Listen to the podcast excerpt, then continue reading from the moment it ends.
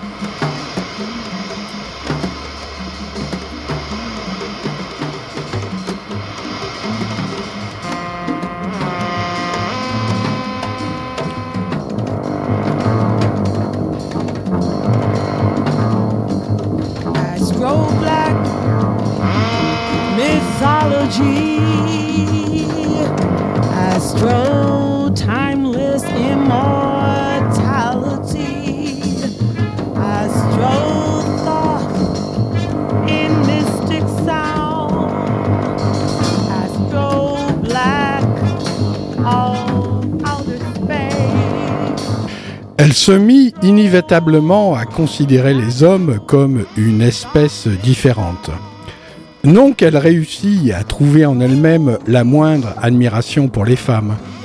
Sa mère, par exemple, elle recevait des cartes postales de Peps qui étaient à chaque fois une bêtise consommée. On dirait que Clyde et moi allons acheter un appart à Maui. Ou bien le gouverneur est venu dîner à la maison et j'ai été fier comme jamais d'être assise à côté de ce valeureux républicain. Peps était la parodie absolue d'une imbécile, mais ces cartes postales valaient sans doute mieux que rien car le père de Sarah sombrait dans la solitude et l'amertume.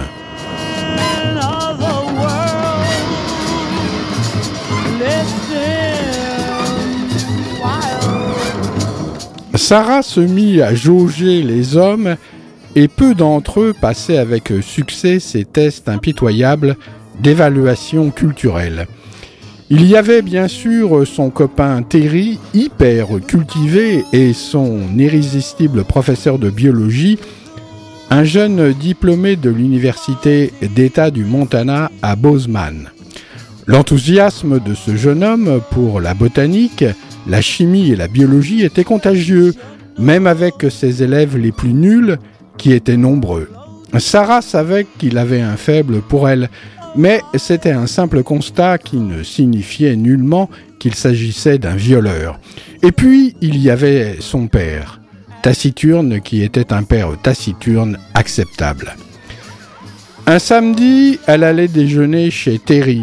Le père et le frère du garçon étaient partis à la vente de bétail d'automne, mais Terry tenait à ce qu'elle rencontre sa mère.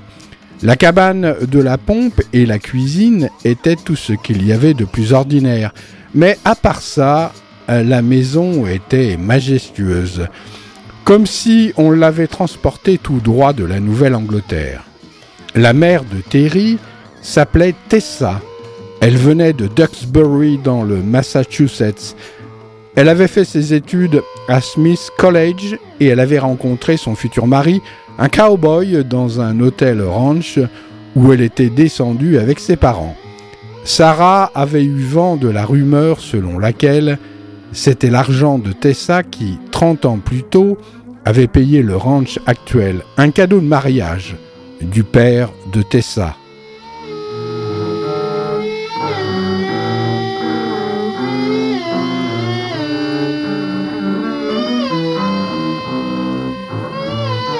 Ce fut surtout la bibliothèque qui stupéfia Sarah. Il y avait des milliers de livres du sol au plafond et une échelle mobile pour accéder au rayon supérieur. Ses yeux s'embuèrent et toutes ses jaquettes aux couleurs douces ressemblèrent alors à un paysage peint. Tessa n'avait jamais assisté à la moindre réunion d'aucun établissement scolaire local ni d'aucune d'aucun club d'éducation manuelle. Et quand Sarah entendit sa voix, cet accent de l'Est du pays lui parut étranger comme si cette femme avait grandi dans un autre pays. Sarah l'avait vue de loin sauter à cheval au-dessus de la barrière en bois d'un corral, juchée sur une extraordinaire selle anglaise. Pendant que Sarah restait pétrifiée dans la bibliothèque et que dans un coin Terry faisait semblant de chercher quelque chose d'un air gêné, Tessa continua de parler. La voix de Tessa était légèrement pâteuse, comme celle de Gisèle, la mère de Priscilla, quand elle prenait des tranquillisants pour se remettre de la perte d'un petit ami. Pardonne ma vulgarité, mais le Montana est un endroit débile et ma réaction consiste à lire mais il est vrai que je réagissais déjà ainsi dans le Massachusetts. Elle tenait les mains devant elle en un geste d'impuissance, et Sarah se dit que toutes les femmes de sa connaissance parlaient peut-être de la même manière, parce qu'elle avait les mêmes choses à dire. Chaque année, je passe un mois à San Francisco avec ma sœur et un mois à Boston pour rester au contact avec le monde réel. Mais ici, Rien à faire, sinon, regardez le cul des vaches. Je crois que Terry ne t'a jamais donné de poésie à lire, parce que dans cette région, le moindre sentiment profond passe pour ridicule.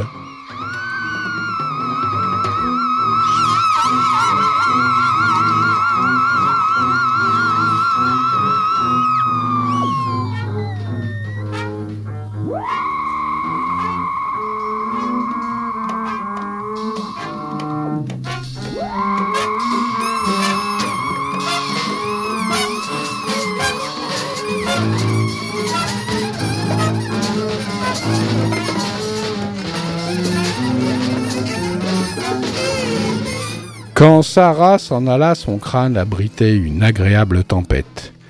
Dans cette partie reculée du Montana, on oubliait aisément l'existence de toutes sortes de gens dont on entendait seulement parler en lisant ou en écoutant la radio publique nationale. Elle n'avait pas pu regarder la télévision depuis les films de son enfance. Sesame Street, Lassie et Walt Disney. Lorsqu'elle partit après un déjeuner comiquement terne, elle emporta Harmonium de Wallace Stevens et Le Pont de Hart Crane. Tessa lui déclara qu'elle pouvait utiliser la bibliothèque à sa guise. Ainsi, elle ne serait pas influencée par les goûts de Terry. Par exemple, le garçon détestait Jane Austen. Le lendemain, un dimanche, elle partirait à cheval avec Tessa qui voulait lui montrer un torrent de printemps situé derrière leur ranch. Quand Terry raccompagna Sarah jusqu'au pick-up de son ami, il s'excusa pour les excentricités de sa mère, en ajoutant qu'elle buvait beaucoup trop de vin et prenait trop de médicaments. Ces excuses irritèrent euh, Sarah. Elle rétorqua qu'à son avis, la mère de Terry était formidable. Il fit grise mine et lui serra sobrement la main. Sarah savait qu'elle devait surtout lutter pour contre un abattement qui s'emparait de plus en plus souvent de son esprit et où elle voyait le signe annonciateur d'une dépression.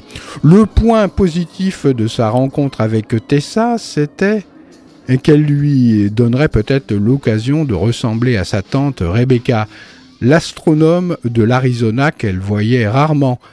À 15 ans, Sarah savait que euh, si elle voulait trouver sa place euh, dans ce monde, il lui faudrait la définir par rapport à certains personnages de romans et à Tessa, dont la place était assurée par la richesse de sa famille. Sur les 13 filles de sa classe, trois seulement espéraient aller à l'université et quatre désiraient devenir hôtesse de l'air, car elles voulaient voyager. Les six autres comptaient se marier et rester à l'endroit où elles se trouvaient déjà.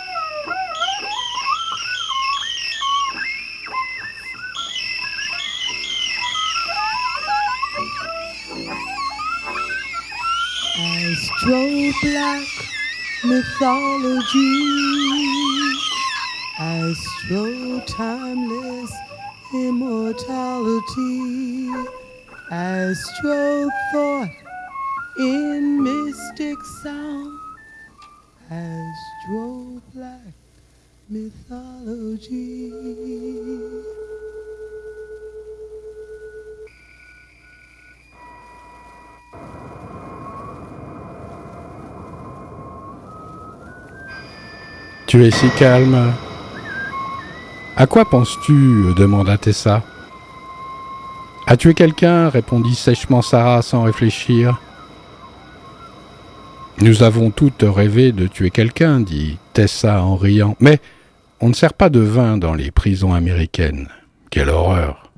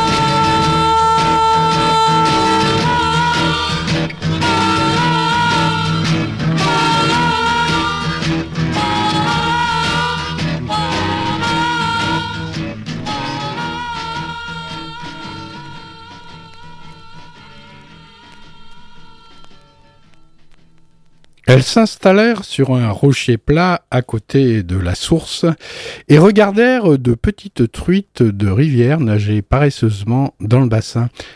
Elles avaient l'air vagabond à la maison et puis elles se sentaient vaguement honteuses de partir en balade sans la chienne. Tessa pérorait pour convaincre Sarah d'aller dans une université de l'Est du pays, comme Smith, d'autant qu'elle était certaine que la jeune fille pourrait obtenir une bourse d'études. Pendant ce temps-là, Sarah pensait qu'elle ne pourrait fréquenter aucune université sans sa chienne et son cheval.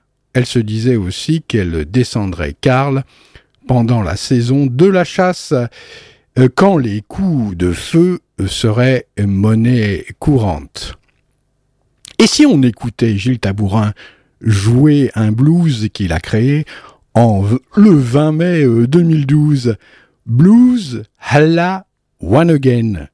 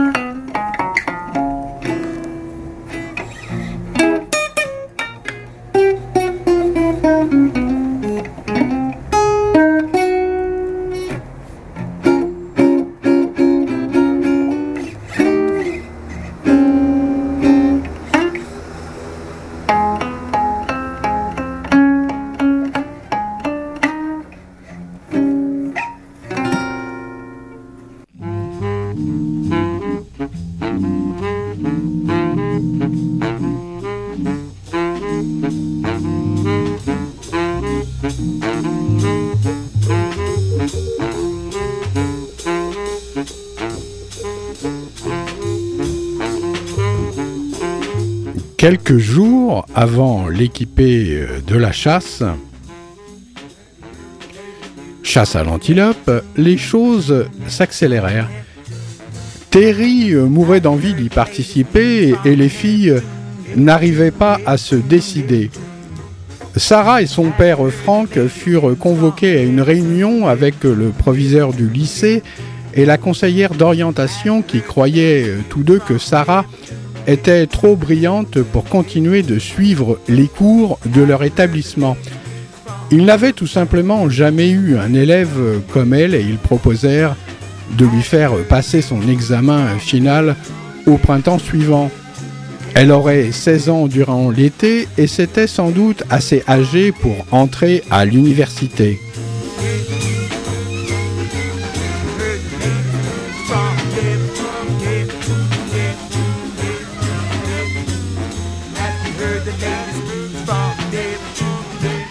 Ils étaient dans le bureau du professeur, euh, lequel fit glisser sur la table un contrôle de fin de trimestre.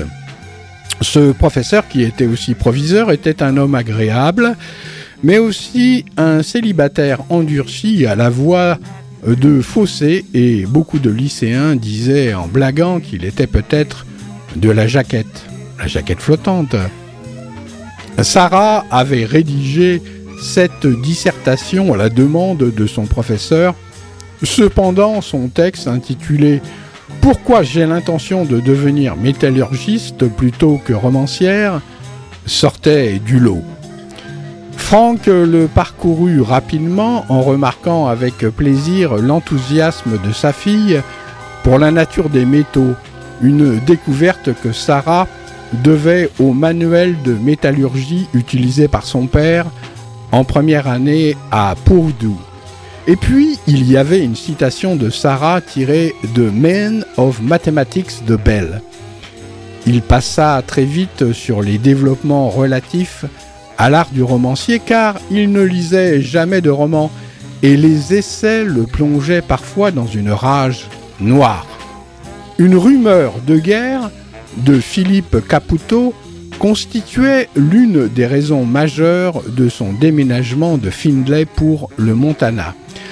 La pensée de son copain d'enfance, mort pour rien au Vietnam, lui faisait perdre l'esprit. Sarah écrivait qu'elle adorait lire des romans parce que les émotions des personnages supplantaient l'intérêt qu'elle portait aux siennes. Elle se sentait souvent incapable d'assumer le poids de sa propre existence, et il était alors merveilleux de se réfugier dans les livres. Contrairement à son amie Terry, elle ne pourrait pas devenir écrivain car chaque jour est la fin de la vie telle que nous la connaissons. Et Sarah avait besoin de la stabilité des sciences pour la supporter.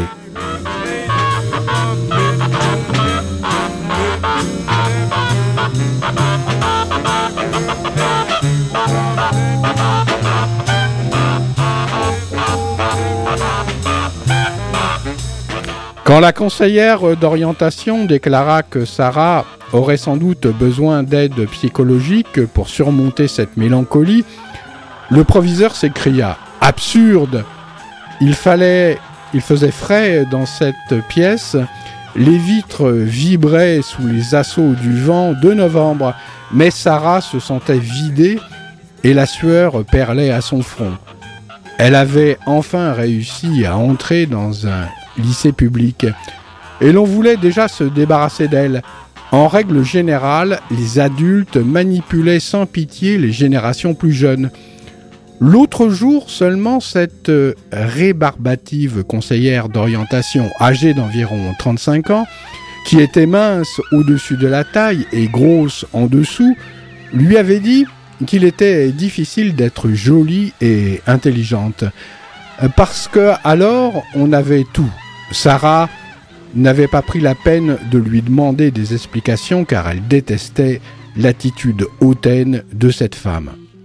Sur le chemin du retour, Franck déclara, sans s'adresser vraiment à Sarah, que même s'il aimait bien le Montana, parce qu'on avait l'impression d'y vivre dans les années 50, il était peut-être difficile pour une jeune personne de s'y préparer au monde réel, à moins que cette personne ne compte rester dans le Montana.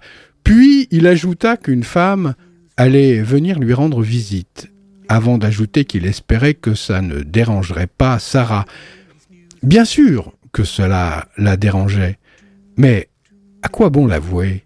Une autre note discordante dans sa cacophonie mentale ne l'aiderait certainement pas à s'en sortir. Mais à cet instant précis, dans le pick-up paternel, elle répétait la recette de la tourte au gibier qu'elle comptait préparer pour le dîner.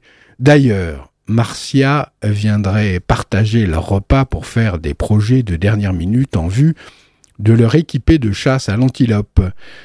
Une fois de plus, elle se sentait complètement vide et, en regardant son père, elle se demanda si lui aussi abritait dans son esprit ces lieux vides et froids, ainsi que tous ces points d'interrogation métalliques, ou bien si son mental était plein et harmonieux.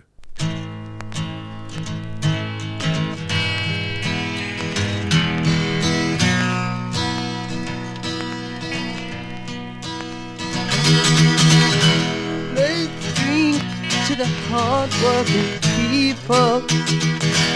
Let's drink to the lonely of birth. Raise your glass to the good and the evil. Let's drink to the salt of the earth. Say a prayer for the common foot soldier. Spare a thought for his work.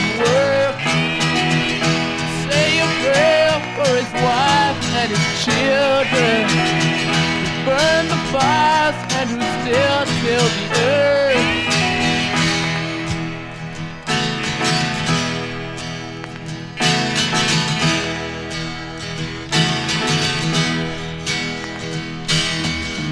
when I search a faceless crowd, a swirling mass of gray and black and white. They don't look real to me.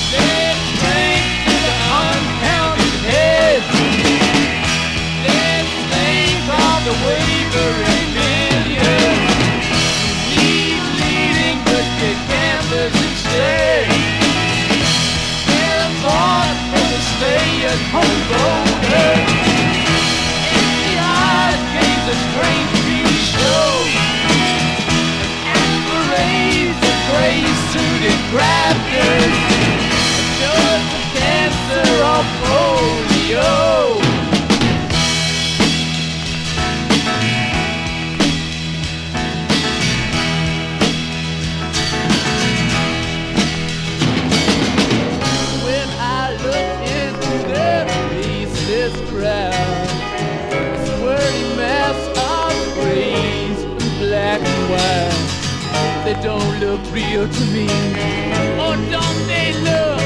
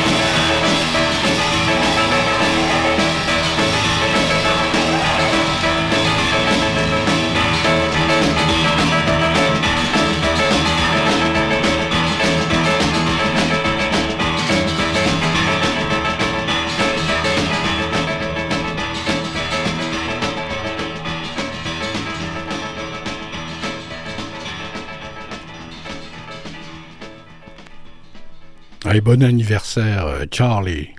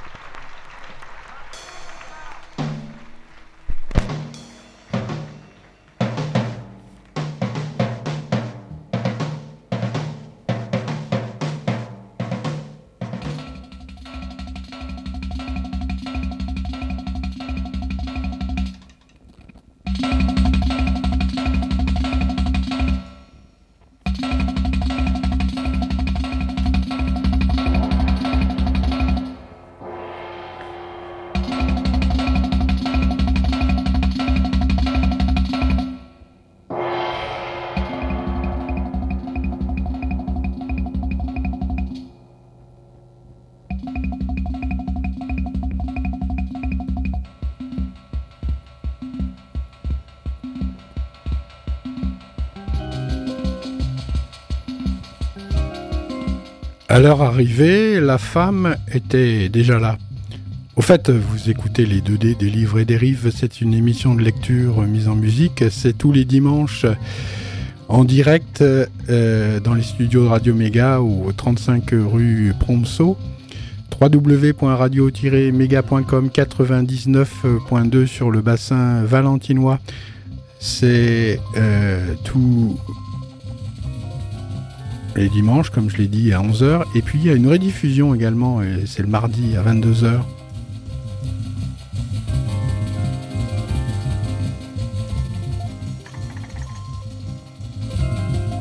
Vêtue d'un tailleur strict, elle se tenait au seuil de la serre. Franck avait déclaré qu'elle s'appelait Lolly, que c'était une cousine au troisième degré, de parents italiens et, qu'elle travaillait dans l'agroalimentaire.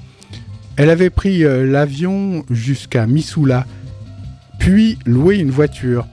et Sarah remarqua qu'elle était évidemment furieuse de marcher dans la boue de la cour sur la pointe des pieds et qu'elle avait des jambes assez courtes. Lorsque Loli et son père s'étreignirent avec passion, Sarah se sentit étrangement contente pour lui. Peps et Franck s'étaient souvent disputés, mais à cause des bruits qu'ils faisaient la nuit, elle savait que leur querelle ne compromettrait pas leur vie sexuelle. Quand on les présenta l'une à l'autre, Loli gratifia Sarah de ce long regard appréciateur que les petites personnes adressent souvent aux gens plus grands qu'elles, mais elle souriait. Franck servit à boire à Loli, et à lui-même, puis ils disparurent dans la chambre à coucher. En mettant les pommes de terre au four et en préparant la tourte au gibier, Sarah réfléchit à la perplexité où la plongeaient les poèmes de Wallace Stevens. Or, le sentiment de trouver une solution la faisait toujours penser à une chose à laquelle elle n'avait jamais pensé auparavant. Elle se rappela alors un rêve troublant de la nuit précédente et se dit tout en trac qu'elle devait faire grandir sa vie pour que son traumatisme devienne de plus en plus petit. Dans son rêve, elle apprenait l'équitation au beau cowboy mexicain qui avait fait descendre les talons au bas d'une remorque sur le ranch des Lachen. Elle le saisit à bras le corps quand il mit pied à terre et il glissa durement contre la poitrine et le ventre de Sarah. C'était agréable en rêve, mais quand elle se réveilla à demi, Sarah eut envie de vomir. Elle alluma la lumière et lut un poème de Hart Crane qui semblait bon, tout en demeurant incompréhensible. Terry lui avait appris que Hart Crane s'était suicidé, un choix auquel elle-même pensait. Toutefois, Tim avait aussi dit à Sarah que si jamais elle avait un enfant, et même si c'était une fille, elle devrait l'appeler Tim.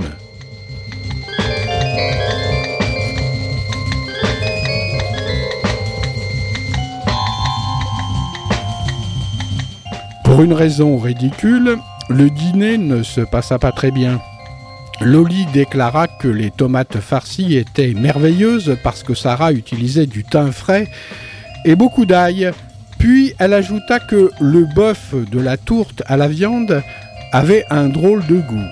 Sarah lui répondit que c'était en fait de la viande hachée de gibier à laquelle elle avait ajouté un tiers de vente de porc. Loli fila aussitôt aux toilettes pour cracher ce qu'elle avait dans la bouche. Lorsque Marcia éclata d'un rire sonore, Sarah lui lança un regard noir. Loli revint à table avec les larmes aux yeux, puis s'excusa en disant que Bambi était son livre et son film pour enfants préféré. Marcia continua à pouffer de rire et à manger comme quatre. C'était une grande fille solide qui travaillait avec toute l'énergie d'un homme. Hormis le rituel du déjeuner dominical, leur repas était copieux et rapide. Marcia raconta qu'en se réveillant à l'aube, elle avait vu un coyote chasser dans le pré une brebis qui traînait la patte. Par la fenêtre de ma chambre, j'ai fait faire un saut périlleux à ce fils de pute avec ma 280, ajouta Marcia. Franck expliqua ses paroles pour Loli, laquelle s'écria Mon Dieu Pour laisser les coudées franches au père de Sarah, les filles rejoignirent en pick-up le chalet de Tim, puis firent un feu dans le poêle à bois. Sarah avait vidangé la tuyauterie pour l'hiver, mais elle se rendait toujours au chalet afin de se consoler de ses malheurs.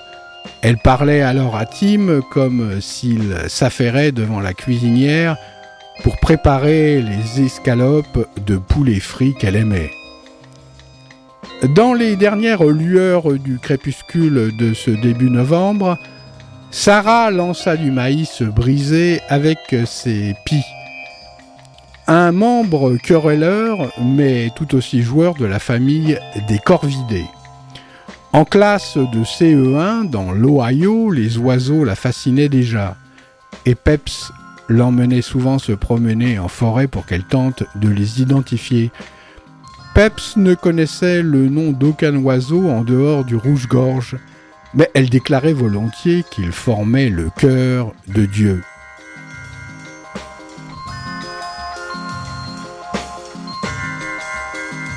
Elles passèrent en revue tout ce qu'elles devaient emporter, et Marcia annonça que l'irritable Norine, l'autre membre de leur club de chasse, ne pourrait pas venir à cause de sa mère qui commençait une chimio, si bien qu'elle avait invité Terry. Marcia espérait que Sarah n'y verrait pas d'inconvénient, et Sarah ne dit rien car elle se trouvait devant le fait accompli. Elle espérait seulement que Terry ne se lamenterait pas trop sur le sort du monde, une habitude susceptible de rendre n'importe qui cinglé.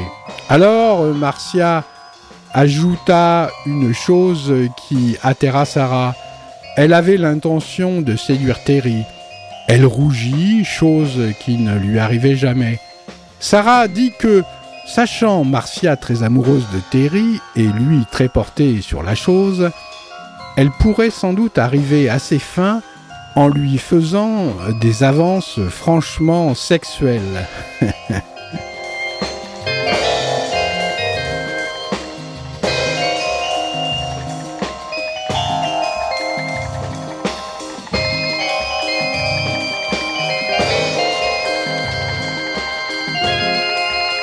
Pourquoi pas dit Marcia d'un air gêné. Alors le départ, après le départ de son ami, Sarah décida de passer la nuit au chalet. Vagabonde fut ravie. Assise devant le poêle à bois brûlant, elles écoutèrent les froides bourrasques de novembre. Elle pensa à Tim, mais ne réussit pas à s'imaginer en train d'élever une fille ou un fils prénommé Tim. Pour l'instant, la première étape consistant à faire l'amour avec quelqu'un lui semblait à jamais exclue. Si elle devait avoir un saint patron, ce serait Tim. Plusieurs fois, elle s'était rappelé que Tim aurait voulu qu'elle tue Karl et non qu'elle se tue. Vagabonde gronda, mais Sarah soupçonna que c'était à cause de l'ourson avec lequel elle avait vu de loin la chienne jouer. Cet ourson d'un an et demi avait été mis à l'écart pour sa mère au profit de la nouvelle progéniture de l'ours. Sarah avait déjà entendu parler de jeux entre des chiens et des coyotes, mais jamais entre un chien et un ours. Vagabonde était si impitoyablement méchante et exclusive qu'elle se demanda pourquoi la chienne faisait une exception avec cet ourson. Elle, qui avait lu tant de nouvelles et de romans, s'irritait d'écrire essentiellement sa propre histoire au jour le jour. En dérivant vers le sommeil, elle se rappela être allée avec Terry à la fête d'anniversaire de Priscilla, parce que Gisèle avait téléphoné pour dire que Priscilla était déprimée, buvait trop et avait besoin de compagnie.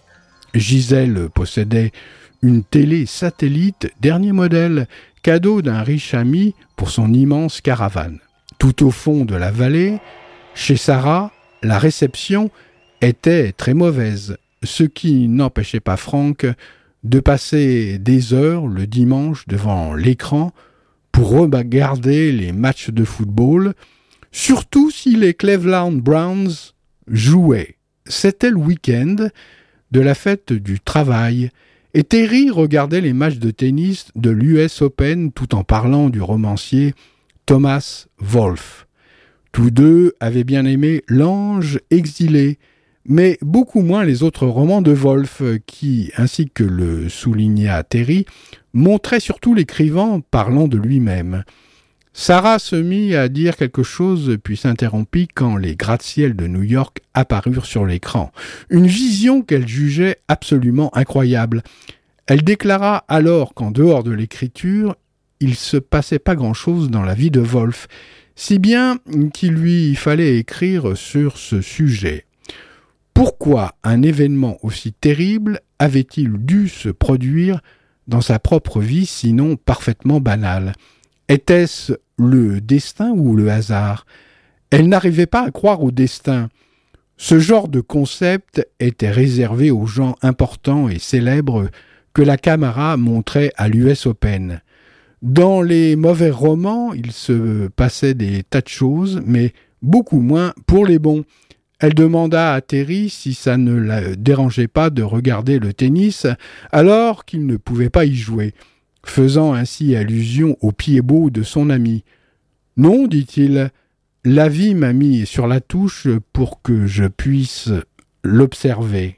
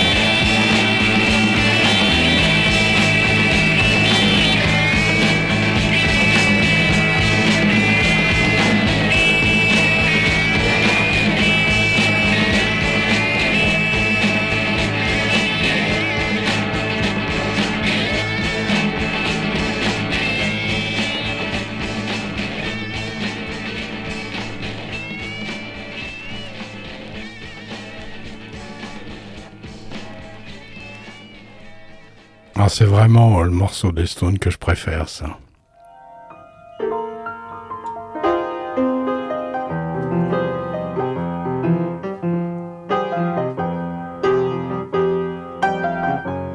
Ça, j'en suis sûr. Ils partirent avant l'aube et atteignirent Livingstone au bout de 4 heures. Il en restait quatre autres devant eux pour rejoindre leur destination finale. Quand la police ferma l'I-90, car la tempête de neige était de plus en plus violente et le vent si fort entre Livingstone et Big Timber qu'un semi-remorque s'était renversé sur la voie. Assez nerveux, ils prirent une chambre avec deux lits doubles à l'hôtel Murray. Terry, surtout, était à cran lorsqu'il ouvrit sa valise et montra aux deux filles les six bouteilles de vin français qu'il avait chapardées dans la cave de sa mère. Vu qu'il n'était pas encore midi, ils tombèrent d'accord. C'était un peu tôt pour boire du vin.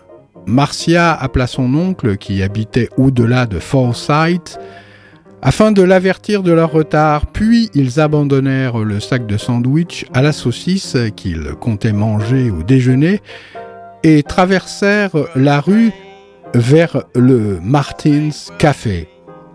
Après le repas, Marcia fit un clin d'œil à Sarah qui partit vers la librairie Saxon Friars regarder les nouvelles parutions et Marcia en profita pour ramener Terry à l'hôtel. Sarah se dit que pour ne pas courir le moindre risque, elle donnerait une heure à Marcia afin de mener à bien son opération de charme.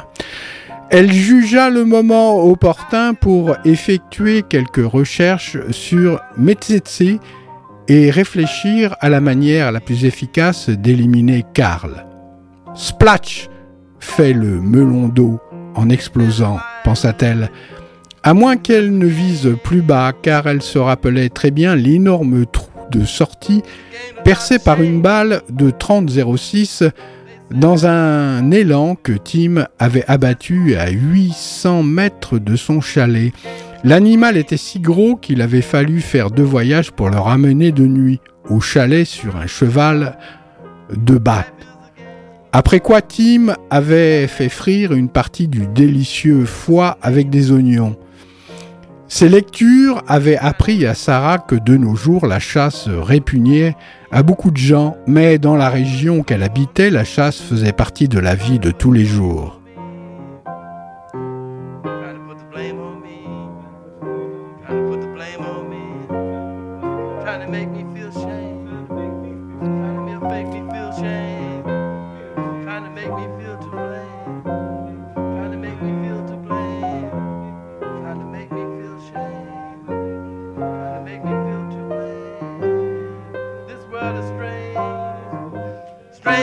to me?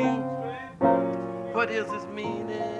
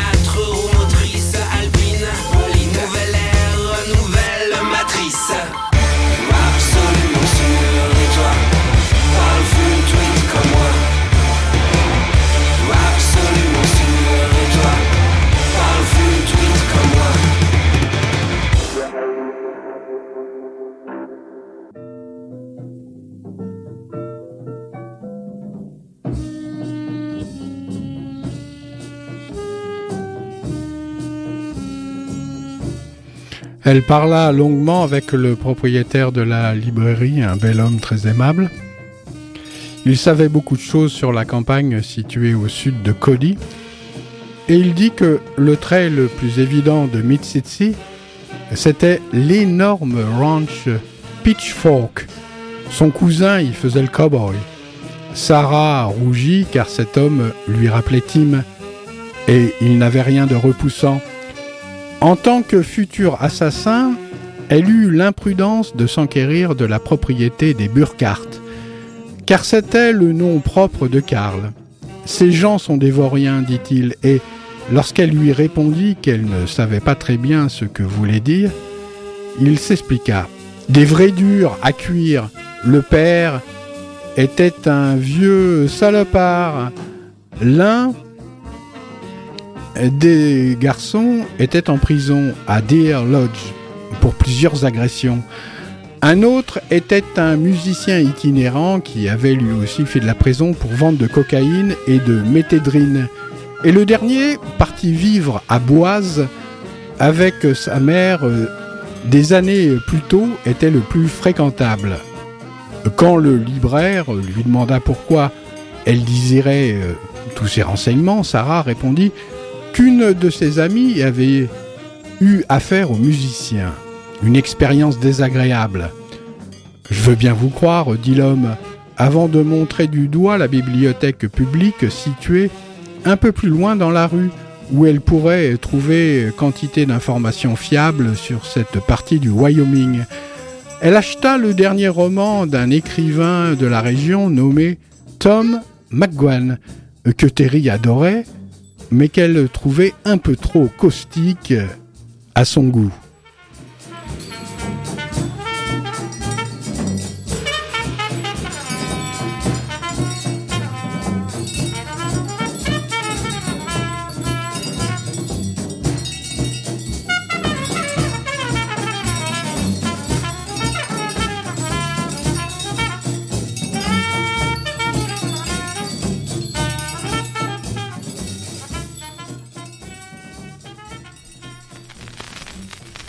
Shall I begin my story that has no beginning? Bienvenue dans l'émission Les 2D. Les 2D, c'est des livres et des rives, une émission de lecture mise en musique. C'est tous les dimanches à partir de 11h et puis le mardi à partir de 22h sur les ondes de Radio Méga 99.2. There can be no disgrace in the true expression of love.